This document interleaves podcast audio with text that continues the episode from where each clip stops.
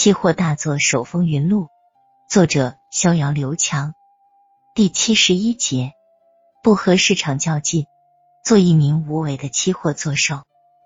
股票大作手回忆录看到了第二十节，已经接近了尾声。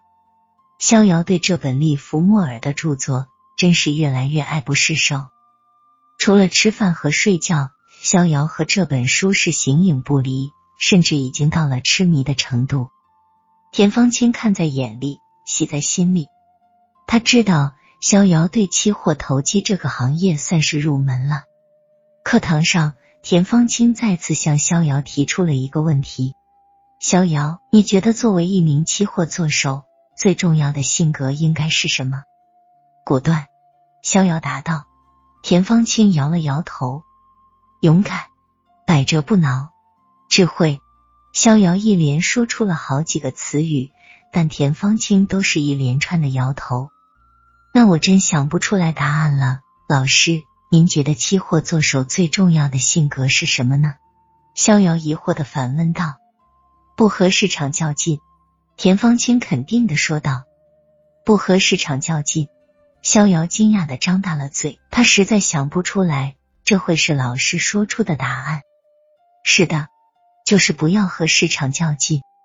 这个看似很简单的道理，却是很多当年功成名就的期货大作手破产的最终原因。我也是其中一个。田方清的眼神中透出了一丝悲伤。老师，你也犯过和市场较劲的错误。是的。人这一辈子不犯错误是不可能的。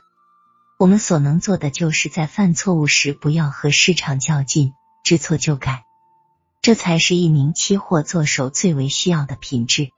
田方清似乎不是在回答逍遥的问题，而是在自言自语。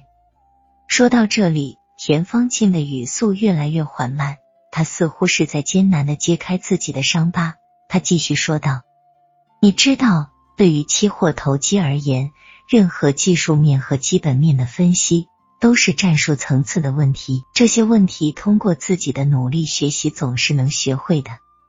但当你的资金量上升到大作手的层次以后，真正能决定你最终成败的因素就不再是战术，而是战略因素了。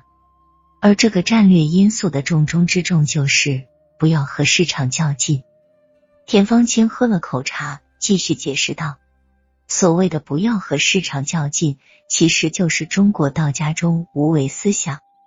在期货交易里，无为并不是指在面对行情时消极的什么都不做。真正无为的期货做手，只是完全摒弃了对未来行情的主观预测，用自己一颗宁静的内心去感受市场真正的趋势。一旦发现趋势，便全力跟随。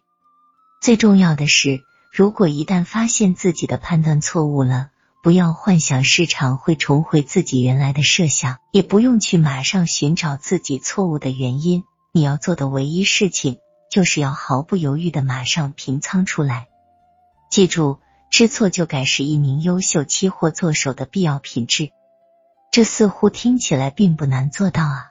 逍遥小声的嘟囔道：“这非常难。”田方清斩钉截铁的说道。特别是在你功成名就之后，当市场都公认你是期货权威之后，你就会很容易的产生和市场较劲的思想。当你的想法和市场走势相反时，你就会下意识的给自己找借口，你就会想再观察一下，再给市场一些纠错的时间。记住，这种思想是非常危险的。期货投机最怕的就是犹豫。很多期货做手为了保护自己的面子，为了证明自己的判断是对的，白白耽误了许多止损认错的好时机。往往等到他知道自己真的错了时，他的持仓往往已经不能自拔了。记住，一旦你的持仓方向和市场实际走势相反，不用问原因，砍仓出来是你唯一明智的选择。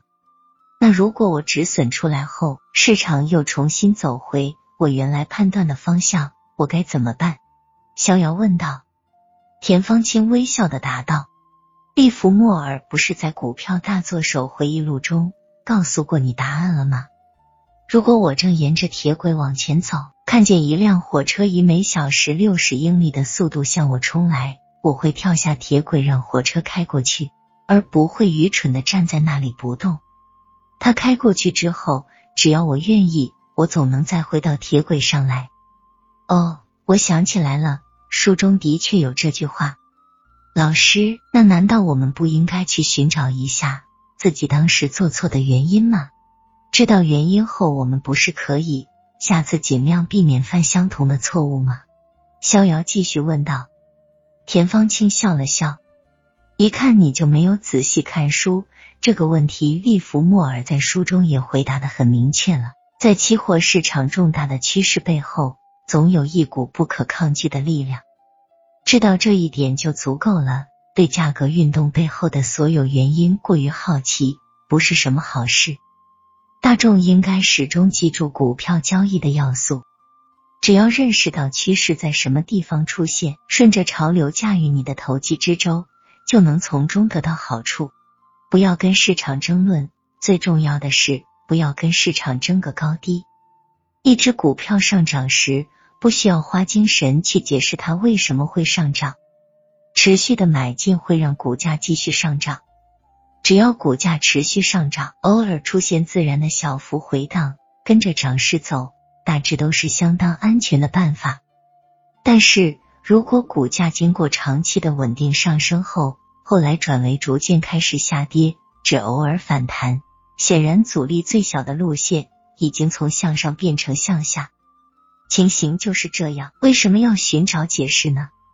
股价下跌很可能有很好的理由，但是这些理由只有少数人知道。